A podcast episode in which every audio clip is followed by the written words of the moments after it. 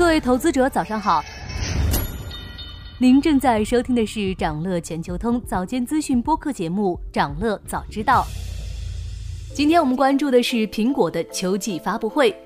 凌晨一点，苹果一年一度的科技春晚如期举行。在发布会上，苹果共发布了四款新手机：标准版的 iPhone 十五和十五 Plus，高端版的十五 Pro 和十五 Pro Max。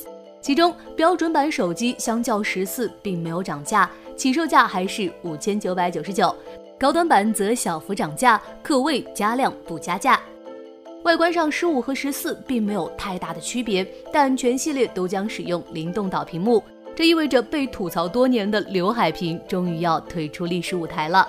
另外，Pro 系列将采用钛合金框架，而非最近几代的不锈钢框架。除了更有磨砂的高级质感，也将为手机减重约百分之十。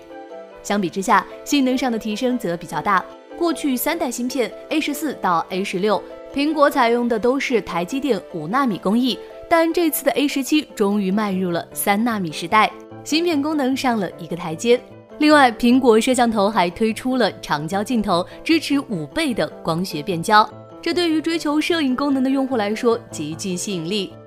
另外，本次苹果手机还有一个很大的变化，就是放弃了用了十多年的 Lightning 端口的数据线，转而使用 Type C 接口的充电线。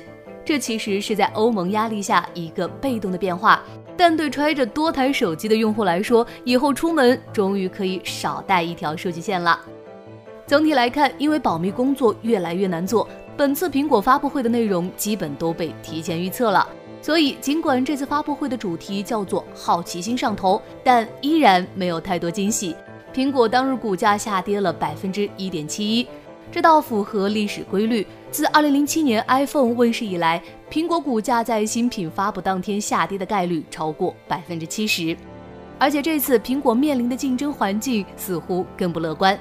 首先，全球经济形势不佳，手机市场仍然低迷。据统计。继一季度全球智能手机出货量下滑百分之二十后，二季度继续下滑百分之六点六，仅二点七亿部，数量上创十年新低。行业的寒气也影响了苹果的销量，二季度苹果的出货量就下降了百分之六点三。不过，由于同行数据更差，苹果的市占率仍然提升了零点二个百分点。其次，手机的竞争格局也在悄然发生变化。目前全球手机市占率前五的品牌分别是三星、苹果、小米、OPPO 和传音，但华为的回归可能会改变这一局面。九月初，华为赶在苹果新机之前发布了 Mate 六零，虽然没有开发布会，但因为使用了麒麟九零零 S 国产芯片，热度一直很高，预订量也很大。市场普遍预测，华为将成为四季度手机行业的变量和增量。很多华尔街机构选择在这个时刻看空苹果，理由也是来自华为的竞争压力。不过，也有分析认为，短期来看，华为的增量主要来自它自身的留存用户换机以及安卓阵营，这一阶段对苹果的影响比较小。但中长期看，如果华为有能力在麒麟芯片上持续迭代，形成此前自身的软硬件一体化。则有机会从苹果那儿抢夺更多的市场份额。想了解更多新鲜资讯，与牛人探讨投资干货，现在就点击节目 show notes 中的链接，进入掌乐全球通 app。以上就是今天掌乐全球通、掌乐早知道的全部内容，期待为你带来醒目的一天。祝您在投资中有所斩获，我们明早再见。